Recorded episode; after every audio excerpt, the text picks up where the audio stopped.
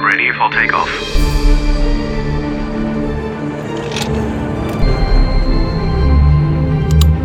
Luftraum, der Luftfahrt-Podcast mit Christopher Scheffelmeier. Teil 2 heute unseres TUI-Fly-Fluges 2274 von Hannover nach Jerez und von dort dann wieder zurück. In der letzten Ausgabe, da habt ihr ja gehört, wie sich die Besatzung auf diesen Umlauf vorbereitet hat. Es war noch sehr früh, wir hatten uns um 3 Uhr am Flughafen getroffen. Dann ging es irgendwann rein in den Flieger, das Boarding, das hatte gerade begonnen und mein erster Besuch natürlich im Cockpit. Ich wollte von Kapitän Ralf und Co-Pilotin Mareike wissen, was in dieser Phase jetzt alles gemacht werden muss vorne im Flieger. Ähm, wir programmieren jetzt hier unser Flight Management System. Da wird die komplette Route ähm, eingetippt, weil wir das äh, dann äh, mit dem Autopilot besser abfliegen können unterwegs. Ähm, dann hören wir jetzt gleich das Wetter ab hier von Hannover. Das ist die sogenannte ARTIS. Da erfahren wir, welche Startbahn in Use ist, also in Betrieb ist. Ähm, wie der Wind genau ist und ähm, was wir sonst noch für ähm, Restrictions, also für Einschränkungen hier haben am Flughafen. Und äh, dann machen wir unser Briefing. Da wird die Departure Route, also die Abflugroute äh, zu Deutsch gesagt wird, ähm, gebrieft von demjenigen, der das Leck fliegt. Das bin ich jetzt in diesem Fall. Ähm, der andere kontrolliert das, ob ich das alles richtig äh, briefe, alles richtig gesetzt habe, die äh, Navigationsinstrumente richtig gesetzt sind für die Abflugroute. Dann machen wir die Berechnung, mit welcher Geschwindigkeit wir starten und mit welcher Triebwerksleistung wir starten, weil wir starten äh, hier mit unserem Flugzeug nicht immer mit Vollgas, sondern je nachdem, wie schwer das Flugzeug ist, wird genau ausgerechnet, wie viel Triebwerksleistung man für den äh, Start benötigt. Ähm, die Geschwindigkeiten werden berechnet und äh, dann wird das alles eingegeben, alles kontrolliert und dann ähm, fragen wir beim Tower an, ob wir die Anlassfreigabe bekommen. Das wird jetzt in der Regel auch kein Problem sein gleich und werden dann äh, sehr wahrscheinlich pünktlich rausrollen zur Startbahn. Aber welche Startbahn in Betrieb ist, das erfahren wir jetzt, weil wir jetzt gerade mal das Wetter abhören.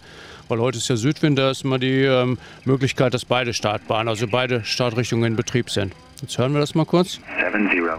4 pushback. Contact your Wakal assistant. Wind 170 degrees, 4 knots. Visibility 10 kilometers. Present weather light rain. Clouds few. 1,800 feet broken. 3,000 feet. Temperature 11. Viewpoint 11. QNH 986 hectopascal. Information Zulu out. Hanover Information Zulu. Med report time 0250. Expect radar vectors. Runway in use 09er left. Transition level 70. 4 pushback. Contact your Wakal assistant. Ja, was sagt uns das jetzt? Jetzt ist die Bahn 09 in Betrieb. 09er Left hat er gesagt. Das ist äh, in östliche Richtung. Der Wind kommt aber genau aus Süd. Das heißt, äh, von der Windrichtung her ähm, können wir beide Startbahnen nehmen. Wir könnten also auch auf der 2.7, also Richtung Westen starten. Und ich würde vorschlagen, Mareike, dass wir das einfach beim Tower gleich requesten. Jetzt um die Uhrzeit. Ähm, es ist jetzt gerade mal 10 vor 4, ist noch nicht so viel Flugverkehr. Das heißt, es dürfte für die Fluglotsen nicht so problematisch sein, das zu koordinieren tagsüber, wenn ganz viele Maschinen äh, auf die Ostbahn anfliegen, dann können wir natürlich nicht einfach auf äh, der anderen Bahn, also entgegengesetzt starten. Das ähm, würde zwar auch funktionieren, ist aber eine Menge Koordinationsarbeit für die Fluglotsen. Jetzt äh, um die Uhrzeit gehe ich zunächst mal nicht davon aus, dass das so schwierig sein sollte. Und deswegen würde ich vorschlagen, das spart uns mindestens 200 äh, Kilogramm äh, Treibstoff und eine Menge Rollzeit auch noch dazu, dass wir gleich mal fragen, ob wir heute ähm, in westlicher Richtung starten dürfen, weil das ist genau Richtung äh, Jerez und dann brauchen wir nicht erst eine 180-Grad-Kurve in der Luft zu fliegen und können dadurch 200 Kilogramm Treibstoff sparen. Gut, dann lasse ich euch jetzt mal alleine und wünsche einen guten Flug und dann sehen wir uns in Spanien wieder. Ja, genau. Ja, ich bin dann mal in die Kabine gegangen. Die Passagiere haben sich langsam ins Flugzeug bewegt. Kein Wunder um diese Uhrzeit. Und ich habe mich mit Flugbegleiterin Britta unterhalten und wollte wissen, was ihre letzten Punkte auf der To-Do To-Do-Liste waren, bevor das Boarding begonnen hatte. Also wenn wir an Bord kommen, dann bereiten wir die Maschine ja vor. Als erstes äh, checken wir unser Security und Safety Equipment anhand einer äh, Checkliste.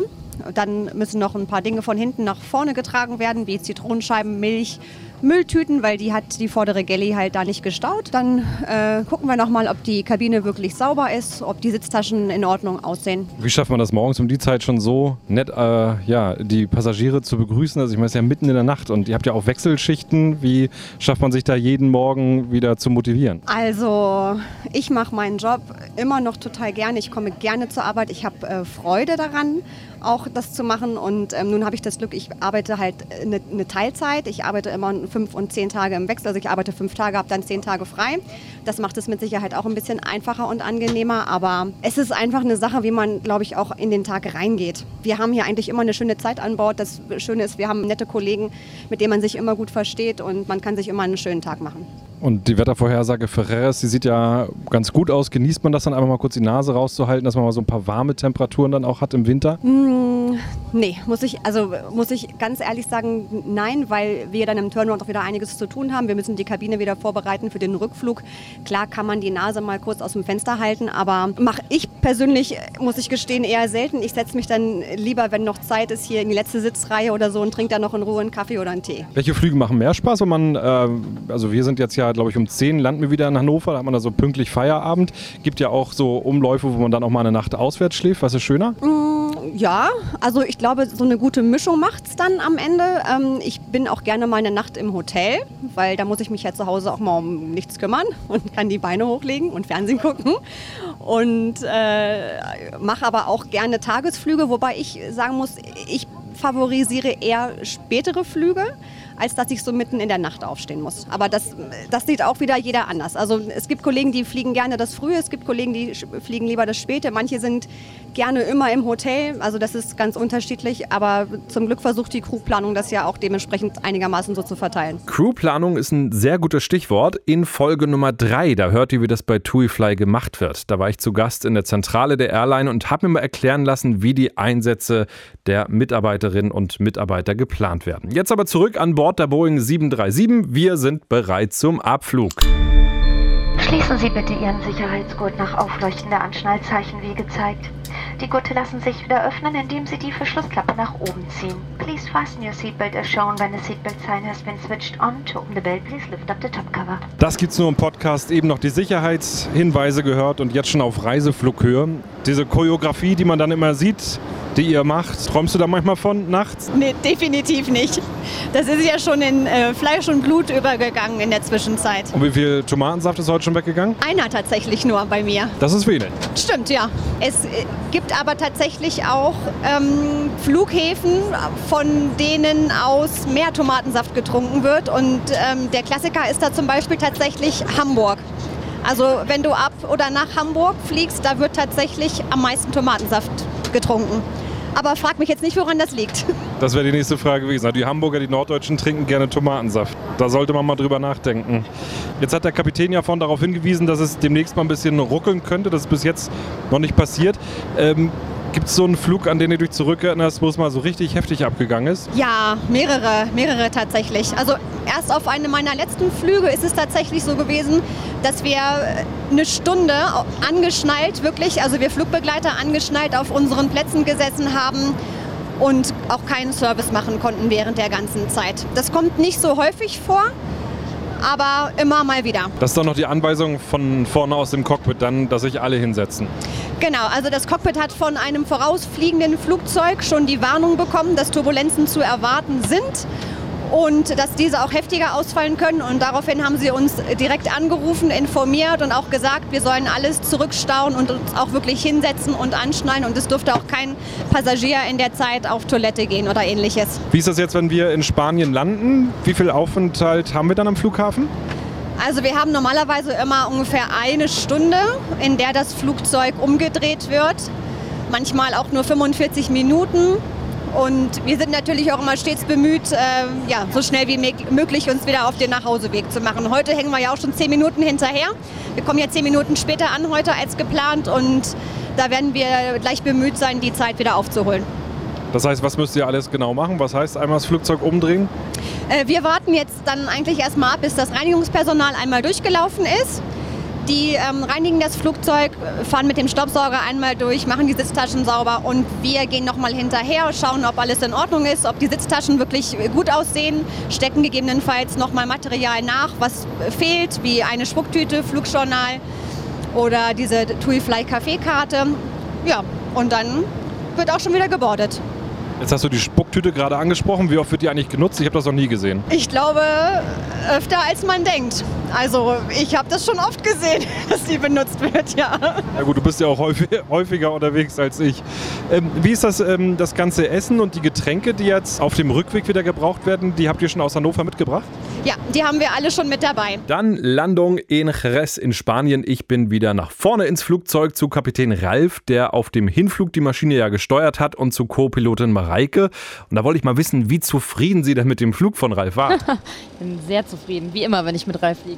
Hat er gut gemacht. Hat er super gemacht. Es war ja so ein bisschen Wind angesagt, das hat sich aber wohl dann doch irgendwie erledigt gehabt, oder? Ähm, der Wind war da, aber keine Turbulenz. Also wir sind ja überhalb dieses Windfeldes geflogen, wie wir es von Anfang an geplant hatten. Und äh, darüber war es entgegen der Vorhersage ähm, ruhig. Es hat nicht einmal gewackelt, wir mussten nicht einmal die Gäste anschnallen.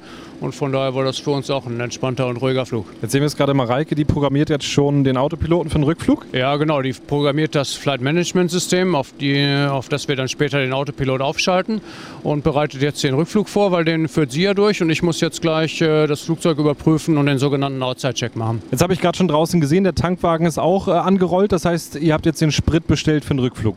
Ja, genau. Der ähm, Herr, der den Tankwagen bedient, der war gerade schon einmal kurz hier oben und hat gefragt, was wir tanken wollen auf äh, Spanisch und äh, dann haben wir ihm auf Englisch geantwortet, dass wir 10,4 haben möchten, also 10.400 Kilo. Das hat er auch verstanden und äh, wie ich sehe, läuft der Sprit jetzt auch schon. Ne? Wir sind eben mit drei Tonnen hier gelandet und jetzt haben wir schon 3,3 Tonnen wieder drin. Das heißt, der läuft schon und ich gehe jetzt gleich dann runter und überprüfe das nochmal, dass der rechtzeitig abschaltet und dass wir dann mit unseren 10.400, die wir bestellt haben, wieder zurückfliegen. Dann ging's raus zum Outside-Check. Ralf und ich, wir haben uns die gelbe Weste angezogen. Sicherheit steht in der Luftfahrt immer an erster Stelle, auch auf dem Boden. Dann hören wir uns jetzt mal an, worauf Ralf bei der Boeing ganz genau achtet. Ähm, ich gehe einmal komplett um die Maschine herum und schaue, ob wir ähm, keinerlei Beschädigungen haben ob äh, Reifen, Bremsen äh, noch in dem Zustand sind, wie ich das äh, erwarte und ob die Maschine flugtüchtig ist für den Rückflug. Da fange ich zum Beispiel hier an der Rumpfseite an, checke, dass wir dort keinen äh, Vogelschlag bekommen haben. Das ist immer möglich, äh, gerade in den Zielgebieten. Die liegen, unsere Zielgebiete liegen ja immer am Strand, irgendwo am Meer. Da fliegen viele Möwen und äh, sonstige Vögel rum und da kann es gelegentlich vorkommen, dass man einen davon trifft.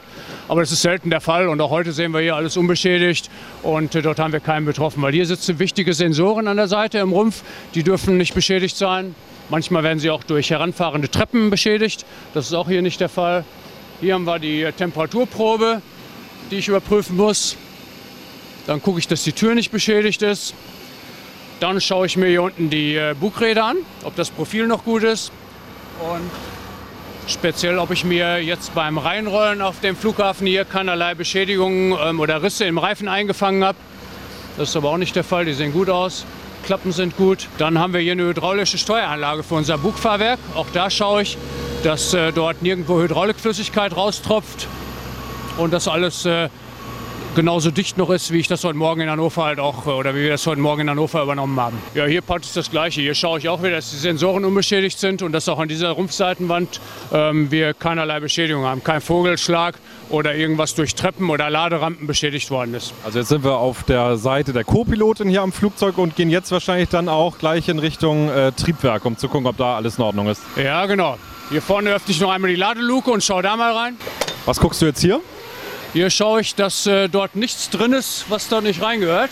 Hier liegen nämlich noch Koffer drin, die müssen noch ausgeladen werden. Und Surfmaterial liegt auch noch drin. Von daher lasse ich die Klappe mal auf. Die sind erst hinten am Ausladen, wie wir gerade sehen. Die haben halt ein bisschen wenig äh, Ladepersonal hier. Und wenn die hinten fertig sind, kommen die mit dem Förderband nach vorne und müssen das dann hier noch ausladen. Weil das wäre nicht besonders vorteilhaft, wenn ich die Koffer wieder mit zurücknehme nach Hannover. Deswegen müssen wir auch als Piloten darauf achten, dass alles ordnungsgemäß entladen wird hier. Ja, also auch darauf achtest du, also das richtiges Management hier, kann man sagen. Ja, natürlich. So, jetzt sind wir hier an den äh, Kanten, wo die Triebwerke in den Rumpf übergehen. Ja, genau. Hier schaue ich, dass die Landescheinwerfer in Ordnung sind. Das sehe ich schon an den Birnen hier. Wenn die schwarz sind, sind die durchgebrannt. Und so hell, wie sie im Moment aussehen, sind die vollkommen in Ordnung. Dann haben wir hier unsere Landeklappen, die nach vorne aus der Fläche rausfahren. Und direkt daneben bereits unser Triebwerk. Hier ist extra so ein Hütchen davor gestellt, dass niemand mit den Gepäckwagen hier reinfahren kann. Ist auch Gott sei Dank nicht passiert, ist alles unbeschädigt hier. Die Triebwerksschaufeln schaue ich mir an, ähm, dass dort äh, beispielsweise kein Vogelschlag stattgefunden hat, sonst würde man das sehen, dass die Triebwerksschaufeln beschädigt sind. Hast du schon mal gehabt? Ja, falls das passiert, muss tatsächlich ein Techniker kommen, der das Triebwerk überprüft, ob das äh, noch funktionsfähig ist. Schon mal während des Fluges irgendwie eine Situation gehabt, wo du gemerkt hast, da war ein Vogelschlag? Nee, während des Fluges noch nicht. Das äh, haben wir dann bei nach der Landung festgestellt und äh, musste dann durch den Techniker überprüft werden. Ja, hier ist der Tankwagenfahrer jetzt am Tanken. Da schaue ich, dass er die Ventile richtig geöffnet hat und die richtigen Tanks betankt. Ja, da sehen wir jetzt, wir haben drei Tanks in unserer Maschine, die beiden äußeren. Die leuchten jetzt blau, da sind die Ventile auf, aufgeschaltet. Den mittleren hat er bereits zugemacht. Da sind schon 2600 drin. Jetzt äh, auf dem Rückflug hatten wir ja vorhin gehört, was das Wetter angeht. Wir haben Rückenwind, das heißt, jetzt brauchen wir auch ein bisschen weniger Kerosin. Ja, genau. Korrekt. Also wir tanken jetzt für den Rückflug insgesamt 600 Kilo weniger, als wir für die Strecke hingebraucht haben. Gibt es ja auch noch was zu gucken unter den äh, Flügeln? Tragfläche entlang, schauen uns unsere Winglets an, dass sie nicht beschädigt sind, dass die Lichter noch funktionieren, nicht, dass da eine Birne durchgebrannt ist, die dann gewechselt werden müsste. Hier hinten haben wir unsere Landeklappen an der Rückseite der Tragfläche. Da schauen wir, dass sie korrekt wieder eingefahren sind. Und dann kommen wir als nächstes zum Hauptfahrwerk. Das wird genauso überprüft wie das Bugfahrwerk. Wir schauen uns den Zustand der Reifen an, dass das Profil in Ordnung ist, dass wir keinerlei Risse, Löcher oder sonstige Beschädigungen uns eingefangen haben. Und wir überprüfen die Bremsen. Wir haben hier so Markierungen, wie dick die Bremsbeläge noch sind. Das sieht man hier an diesen kleinen Pinnen hier. Und solange die hier noch rausschauen, sind die Bremsbeläge noch in Ordnung. Man sieht jetzt beispielsweise, dass diese Bremse noch einen dickeren Bremsbelag hat als die linke Bremse. Aber beide sind noch voll im Limit. Und wenn man die Hand hier drüber hält, fühlt man sogar, wie warm die sind. Ja, das Ganze, ja, man merkt das richtig, wie heiß die Bremsen sind. Ranhalten, da siehst du richtig, wie heiß die Bremse Oh ja, ist. Ne? da kann man einen Spiegel wahrscheinlich drauf braten. Ja, das sind ein paar hundert Grad. Muss man jetzt eine Zeit lang warten, bis ihr wieder losrollen dürft? Weil es könnte ja sein, dass es einen Startabbruch gibt und dann müssen die Bremsen ja wieder voll funktionsfähig sein. Gibt es da so ein Limit, dass das Flugzeug irgendwie eine halbe Stunde stehen muss? Also das ist davon abhängig, bei welchen Temperaturen wir gelandet sind und wie schwer die Maschine gewesen ist. Bei dem Gewicht, mit dem wir heute hier gelandet sind und bei der Außentemperatur von 19 Grad, können wir innerhalb von 30 Minuten bereits wieder starten. Und unser Turnaround ist mit 50 Minuten geplant, sodass wir da keinerlei Probleme haben. Aber das heißt, eine Hochsaison, wenn der Flieger voll ist, ganz viele Koffer mit dabei sind und man jetzt, äh, ja, keine Ahnung, auf Malle so 35 Grad hat, äh, macht das schon einen Unterschied. Dann äh, nehmen wir tatsächlich die Schubumkehr dazu, um die Bremse ein wenig kühler zu halten. Heute sind wir ohne Schubumkehr gelandet. Das hört man auch als Passagier. Wenn die Triebwerke dann aufheulen, dann wird mit den Triebwerken noch zusätzlich gebremst, um die Bremsen kühl zu halten. Das versucht man aber so wenig wie möglich zu machen, um die Triebwerke zu schonen. Ja, hauptsächlich um Sprit zu sparen. Also es ist ja beides. Man schont die Triebwerke, man spart Sprit und das ist immer so eine Abwägung. Das ist eine kaufmännische Entscheidung. Das Flugzeug kommt immer zum Stehen, sowohl mit den Bremsen, selbst wenn wir eine Vollbremsung machen und auch ohne Schubumkehr, wenn wir auch zum Stehen kommen, müssten wir länger warten, bis die Bremsen wieder kühl werden. Und so versuchen wir das immer optimal zu steuern, sodass wir auch den wirtschaftlichen Aspekt da nicht aus den Augen verlieren. Jetzt geht es noch einmal ab ans Heck. Ja, genau. Jetzt schauen wir hier wieder die Ladeluke, dass die hier korrekt ihr Förderband angefahren haben und nicht zu weit rechts, zu weit links und deswegen vielleicht unseren Rumpf beschädigt haben könnten. Und dann gehen wir weiter zum Leitwerk. Einmal Kopf einziehen. Das ist jetzt die Hilfsturbine, die hinten läuft. Ja, genau, deswegen ist es hier so laut. Wir haben hier leider kein Bodenstromaggregat, deswegen müssen wir die die ganze Zeit laufen lassen. Hier haben wir den sogenannten Tailskid. Da kann man mit, der muss überprüft werden, dass die Maschine nicht irgendwann mal bei einem Start hinten aufgesetzt hat. Das sieht man an diesem kleinen Schuh, der hier unversehrt ist. Würde man hier sehen. Hier ist der Lack weiß an der Stelle und wenn da was passiert wäre. Der wäre dann abgeschliffen. Ja, hier Leitwerk schauen wir nur, dass die, äh, dass die Leitwerksklappen ordnungsgemäß funktionieren und dass auch dort nirgendwo Hydraulikflüssigkeit rausläuft. Und das gleiche machst du auf der anderen Seite jetzt nochmal. Jetzt kommt auf der anderen Seite, auf der linken Seite, das gleiche praktisch nochmal, was ich auf der rechten Seite überprüft habe. Luftraum, der Luftfahrt-Podcast. Auch wenn es sehr schön warm war in Spanien, schon morgens 20 Grad, hieß es wieder rein in den Flieger. Im Cockpit haben sich Mareike und Ralf weiter auf den Rückflug vorbereitet. Ich hatte noch ein paar Fragen, zum Beispiel, wie oft lassen die beiden eigentlich das Flugzeug automatisch landen? Das ist ganz selten der Fall. Das ist nur dann der Fall, wenn ganz dichter Nebel ist, weil äh, der Aufwand, eine automatische Landung zu machen, ist wesentlich größer als von Hand zu landen. Wir müssen dort äh, mit äh, zwei Autopilots fliegen, die sich gegenseitig überwachen. Und hier vorne, ähm, wir beiden sind hochkonzentriert und müssen genau prüfen, dass in bestimmten Höhen ähm, bestimmte Modes des Autopilots oder der beiden Autopilots umschalten und äh, dann diese automatische Landung auch korrekt durchführen. Das ist äh, sowohl für uns als auch für den äh, Flughafen, an dem man das durchführt, aufwendiger, weil der darf zum Beispiel die Staffelung der Flugzeuge nicht so dicht machen wie normalerweise. Die müssen also im größeren Abstand fliegen. Die dürfen nicht äh, so nah an die äh, Startbahn heranrollen, wie das bei schönem Wetter der Fall ist. Und da der Aufwand so immens ist, wird das halt nur dann gemacht, wenn es wirklich nötig ist, nämlich dann, wenn dichter Nebel ist. Und das ist wirklich nur an wenigen Tagen im Herbst der Fall Mal, ähm, wo das in Frankfurt, München, Düsseldorf an den großen Flughäfen durchgeführt wird. Hier in Jerez, wo wir jetzt sind, da ist eine automatische Landung gar nicht möglich. Da, der Flughafen bietet von dem Instrumentenlandeanflug gar nicht die Möglichkeit, das zu machen. Sonst irgendwelche Besonderheiten jetzt für den Rückflug? Ja, wenn wir rausgucken, es hat jetzt angefangen zu regnen. Das werden wir gleich bei der Startstreckenberechnung noch berücksichtigen. Das sah eben noch nicht so aus, als würde es regnen. Das hat uns alle überrascht, das macht aber nichts. Ansonsten haben wir gesehen, der Hinflug war ruhig. Das gleiche erwarten wir also für den Rückflug. Bisher haben wir keine Besonderheiten feststellen können, aber das ist das Besondere an unserem Job. Die kommen dann von selbst irgendwann. Und jetzt dieser Regen, was bedeutet das für, für den Start, für die Berechnung des Starts? Ja, das bedeutet, dass natürlich unsere Bremswirkung etwas schlechter ist, dadurch, dass ähm, die Startbahn nass ist. Es gibt auch Gefahren wie Aquaplaning. Das wird alles in ein Programm eingegeben, das unsere Startstrecke berechnet. Der größte Unterschied, den wir dann merken, ist, dass zwischen der Entscheidungsgeschwindigkeit, den Start abzubrechen, und unserer tatsächlichen Abhebegeschwindigkeit dann einige Knoten Platz sind. Das haben wir normalerweise nicht, aber da, das ist der einzige signifikante Unterschied, dass wir halt uns früher dazu entscheiden müssten, einen Start abzubrechen. Jetzt, jetzt ist so ein Drei-Stunden-Flug ja ein bisschen länger. Also das heißt, man hat so äh, zwei Stunden so auf Reiseflughöhe. Was macht man dann? Also außer jetzt die ganzen Sachen checken, erzählt man sich, wie das Wochenende war? Das kommt ganz auf das Verhältnis unter den Kollegen an. Man erzählt sich mal, wie das Wochenende war. Mal mehr, mal weniger. Man trinkt Kaffee, man genießt, weshalb man Pilot geworden ist. Man guckt einfach auch mal raus. Das vergisst man ganz oft, dass die Welt von oben eigentlich auch total schön ist. Jetzt auf dem Rückflug wird schon deutlich mehr zu funken sein als auf dem Hinflug. Wir sind ja ähm, deutlich vor den anderen Flughäfen gestartet, weil Hannover einer der wenigen Flughäfen ist in Deutschland, die kein Nachtflugverbot haben. Und äh, deswegen war auch über Frankreich, über Spanien im Funk äh, relativ wenig los. Jetzt auf dem Rückflug wird das schon anders sein. Da werden wir wesentlich mehr zu funken haben, speziell über Frankreich wird es deutlich voller sein. Ähm, da müssen wir nach wie vor unsere Fuelchecks machen unterwegs. Also ähm, ganz so langweilig ist es dann doch nicht. Und vor allem das Schöne ist, aber ihr seht jeden Tag die Sonne, wenn ihr unterwegs seid. Ja, das ist einer der entscheidenden Vorteile dieses Jobs. In der Regel sehen wir sie und wir können das auch, glaube ich, immer noch genießen. Dann spulen wir jetzt mal ein bisschen weiter vor. Im Rückflug nach Deutschland die TUI-Fly-Maschine komplett ausgebucht und pünktliche Landung dann um 11.30 Uhr in Hannover. Herzlich willkommen, meine Damen und Herren. Bitte bleiben Sie noch so lange angeschnallt sitzen, bis die Maschine ihre endgültige Parkposition erreicht hat und die Leuchtzeichen der Welt ausgeschaltet werden. Für die Urlauber heißt es dann Willkommen zu Hause. Für die Crew, also auch für Ralf und Mareike, heißt es gleich Schicht im Schacht. Dieses Flugzeug wird weitergehen auf die Kanarischen Inseln. Das heißt, wir haben das jetzt äh, so vorbereitet, dass die Technik kommen kann, sich das Flugzeug nochmal anschauen kann und äh, für die Kollegen zum Weiterflug fertig macht. Und für euch heißt es jetzt Feierabend. Ja, wir haben schon äh, unsere, ähm, also wir haben äh, zwei Checklisten gelesen, die Shutdown und die Secure-Checkliste. Das bedeutet, dass wir die Systeme abgeschaltet haben und äh, für die neue Crew alles vorbereitet haben, dass die praktisch jetzt mit ihren Checklisten oder mit den äh, ähm, Start-Checklisten alles wieder dann hochfahren können, die Systeme.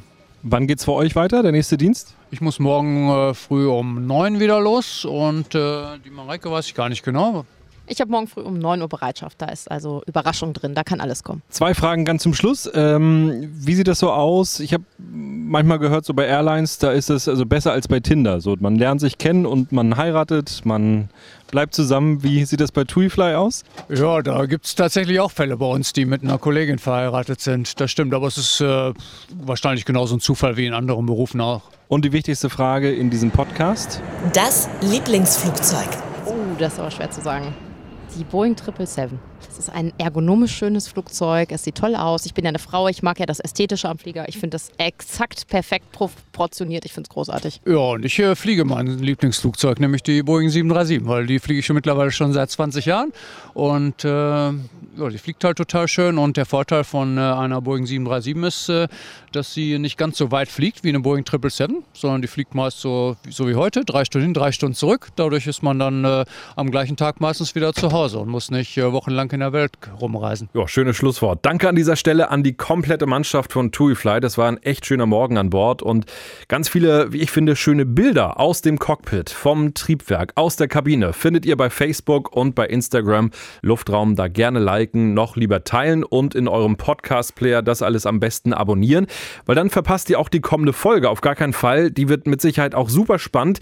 Ich habe das Lufttransportgeschwader 63 der Bundeswehr in Hohn besucht. Dort stationiert sind Transall-Transportflugzeuge, wo die aktuell im Einsatz sind und was das für einen Piloten bedeutet, damit rechnen zu müssen, im Anflug beschossen zu werden, das hört ihr in Folge Nummer 12. Guten Rutsch rein ins Jahr 2020. Wir hören uns im nächsten Jahr wieder.